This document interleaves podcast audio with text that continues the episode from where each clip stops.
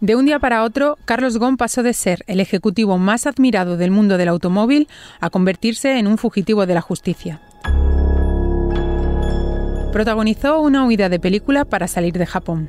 Lo hizo oculto en una caja de altavoces y así llegó a Beirut. Desde allí ha concedido ahora una entrevista exclusiva al diario El Mundo. En este cuarto episodio de Las Cuentas Claras escuchamos una parte de esa entrevista y hablamos con su autor, Francisco Carrión. Además, hablamos de si es el momento de comprar una vivienda o no y pondremos el foco en Tesla, una de las triunfadoras del año en bolsa. ¿Oportunidad o burbuja? Lo veremos. Soy María Hernández y estas son Las Cuentas Claras, el podcast de economía del diario El Mundo. Las Cuentas Claras.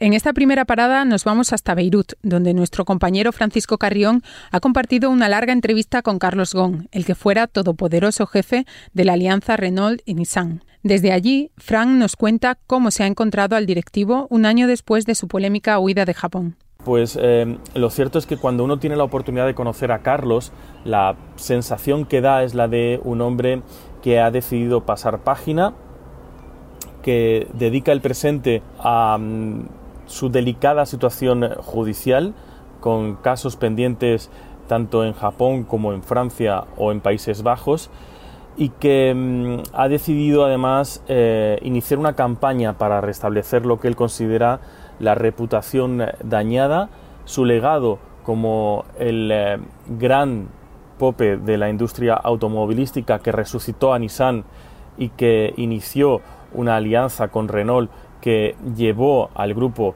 a ser el número uno en ventas en 2017, poco antes de su arresto y de su caída en desgracia, y que está decidido además a luchar por lo que considera una compensación a los perjuicios que se le han eh, provocado desde 2018, desde noviembre de 2018. Vamos a escuchar ahora una parte de esa entrevista. I never thought that something in my opinion so stupid Nunca pensé que hicieran algo, en mi opinión, tan estúpido. Al fin y al cabo, si alguien planeaba deshacerse de mí como jefe de la alianza, había maneras más inteligentes de hacerlo, que habrían protegido a Nissan y Renault, la reputación de Japón y de algún modo también a mí, que trabajé 19 años para construir la alianza y reestructurar Nissan y Renault. Por lo que él dice, Frank se siente víctima de un ataque organizado por Nissan y por una parte del gobierno de Japón. Así es. Él se considera víctima de una conspiración urdida, según él, por el viejo Nissan, es decir, los ejecutivos japoneses de la compañía, la fiscalía japonesa, el gobierno nipón, con la complicidad del gobierno francés. Él cree que se deshicieron de él porque eh, los japoneses le consideraban un instrumento de influencia francesa en la alianza en un momento de creciente preocupación, inquietud en Japón por el intervencionismo del gobierno francés en Renault. También dice que no está arrepentido de lo que hizo. ¿Cuáles son sus planes de ahora en adelante? Efectivamente, él no muestra ningún tipo de arrepentimiento. Recordemos que Japón le acusa de una serie de irregularidades financieras, entre ellas eh, ocultar presuntamente a las autoridades remuneraciones pactadas con Nissan y usar supuestamente fondos de la compañía para cubrir eh, gastos personales y pérdidas financieras. Él no reconoce ninguno de estos cargos y en estos momentos dedica el tiempo a, por una parte, preparar sus batallas judiciales pendientes y por otra, a una gran variedad de actividades que lo mantienen ocupado, desde escribir libros, eh, preparar una serie de televisión sobre su biografía, un documental y gestionar una serie de negocios en el Líbano, desde el sector inmobiliario hasta una bodega de vino y a partir del próximo año será además eh, profesor de gestión empresarial en una universidad de, de Beirut. La entrevista completa podéis leerla en elmundo.es y en nuestra revista Actualidad Económica. Consumistas. Esta semana el INE publica también datos de compraventas de vivienda. A raíz del primer confinamiento, el apetito por comprar una casa ha ido en aumento. ¿Qué consecuencias está teniendo eso en el mercado español? Nos lo cuenta Anaís López, directora de comunicación de Fotocasa. Desde Fotocasa hemos visto cómo desde el principio de la desescalada y con el fin del primer estado de alarma, la demanda de vivienda se despertó muy activa y ágil. Nunca habíamos tenido a tanta gente buscando vivienda y contactando para ir a ver casas. Y este dinamismo se está dejando ver especialmente en el mercado de la compraventa.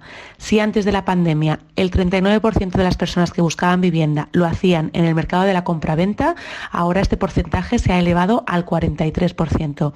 Es un incremento muy alto en tan solo seis meses. La vivienda de obra nueva está viviendo un gran auge y son muchos los españoles que están apostando por este tipo de viviendas. De hecho, los datos de compraventa del mes de septiembre, publicados por el INE, mostraron que este año se ha comprado un 29% más de obra nueva que el año pasado. Esto también es debido a que parte de esta obra nueva se encuentra ubicada lejos de las grandes ciudades y este es uno de los cambios que nos va a dejar la pandemia. Los españoles ya no quieren vivir en la ciudad y priorizan poder vivir en zonas con espacios más verdes y no tan céntricos. ¿Y todos esos cambios cómo afectan a los precios? ¿Están bajando o van a bajar en los próximos meses? Este interés por la compraventa está haciendo que los precios no bajen tanto como se esperaba. De hecho, desde Fotocasa podemos decir que no estamos notando cambios en los precios debido a la pandemia y los propietarios de vivienda todavía se están resistiendo a bajar precios. Durante este 2020 hemos visto leves descensos de la vivienda en venta, cercanos al 2%, pero ya era una tendencia de contención de precios esperada para este año. El dato sorprendente, según el índice inmobiliario Fotocasa, lo encontramos en el mes de noviembre, en que el precio sube levemente un 0,7 después de 11 meses de caídas interanuales. Esto indica que los precios en estos momentos están casi iguales que el año pasado y es posible que no veamos grandes caídas si el interés por la compraventa sigue siendo tan alto. Además, un tema importante es que ahora mismo estamos un 37% por debajo de los precios de los años del boom inmobiliario y, por tanto, estamos lejos de los máximos alcanzados y esto nos indica que los precios tampoco van a caer mucho durante 2021. Sabiendo todo esto, la pregunta que se hace mucha gente es si es interesante comprar vivienda ahora o si es mejor esperar unos meses. ¿Dónde puede haber oportunidades atractivas ahora? Sí que es posible encontrar ya algunas oportunidades, especialmente en vendedores que les surge vender y están dispuestos a negociar. Y es que es importante remarcar que la palabra negociación ha vuelto al mercado inmobiliario y es posible rebajar los precios de salida. No obstante, es posible que el año que viene podamos ver caídas algo más abultadas que las que hemos visto durante este 2020 y por tanto, si no urge comprar ahora mismo, quizá es preferible esperar unos meses y ver cómo evoluciona la pandemia. Si se alarga mucho más, sí que los precios tenderán un poquito más a la baja.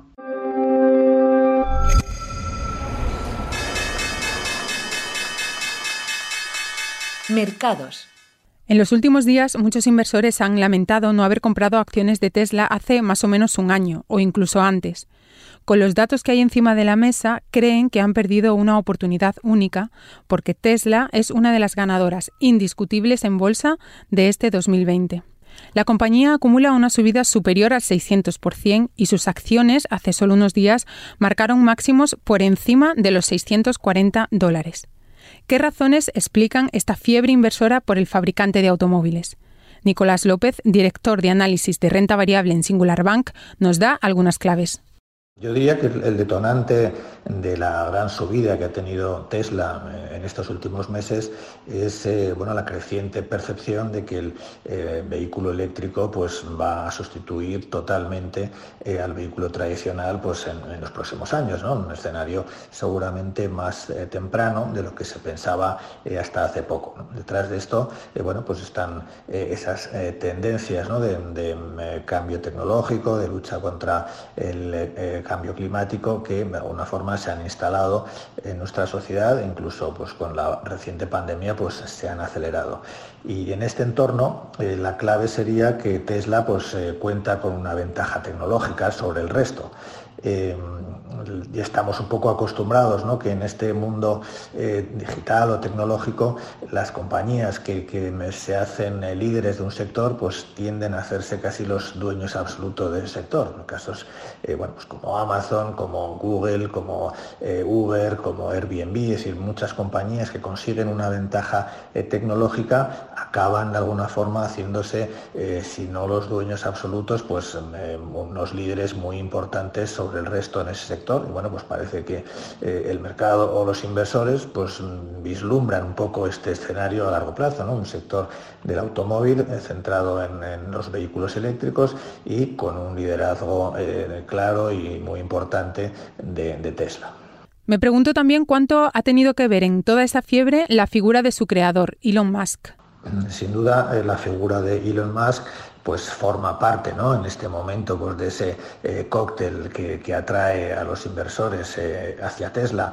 Eh, no se puede separar, ¿no? en esta, al menos en esta fase, todavía más o menos temprana del, desarrollo de Tesla eh, la figura de, su fundador de la propia compañía. Seguramente si eh, por alguna razón Elon Musk eh, se fuera o, tuviera que irse de Tesla, la, acción se resentiría, ¿no? porque en este momento pues, es una figura carismática que ha sido el impulsor de la compañía y, figura clave en, en su desarrollo y seguramente en lo que va a seguir sucediendo en los próximos años. Al igual que hablamos del apetito inversor por Tesla, también debemos decir que no existe unanimidad en el mercado. De hecho, hay muchos inversores y analistas que dudan de la solidez de la compañía y de su proyecto de futuro. Hablan incluso de una burbuja. ¿Tienen base esas dudas? ¿Por qué recelan de Tesla? Desde luego, los precios a los que está cotizando eh, Tesla en este momento pues son difícilmente justificables de, una forma eh, racional, por muy optimista que uno quiera ser sobre su evolución eh, futura. Mm, su valor de mercado, 600.000 millones, supera al de todas las grandes compañías automovilísticas juntas. Es decir, es algo como si el mercado mm, pensase que a, largo plazo pues Tesla se va a hacer con más de la mitad de la cuota de mercado del sector automovilístico, ¿no? algo difícil de, de justificar. Está cotizando a múltiplos de 21 veces sus ventas anuales frente a una media en el sector de 1,4. Es decir, es una compañía que está cotizando como las grandes compañías tecnológicas de crecimiento en un sector como es el automóvil, que en principio pues es un eh, sector eh, más bien maduro, donde no hay un gran crecimiento de, las ventas eh, a largo plazo. Bueno, aquí la, forma, digamos, de justificar una valoración de este tipo, pues lógicamente es pensar en, en, cuánto puede crecer en el futuro.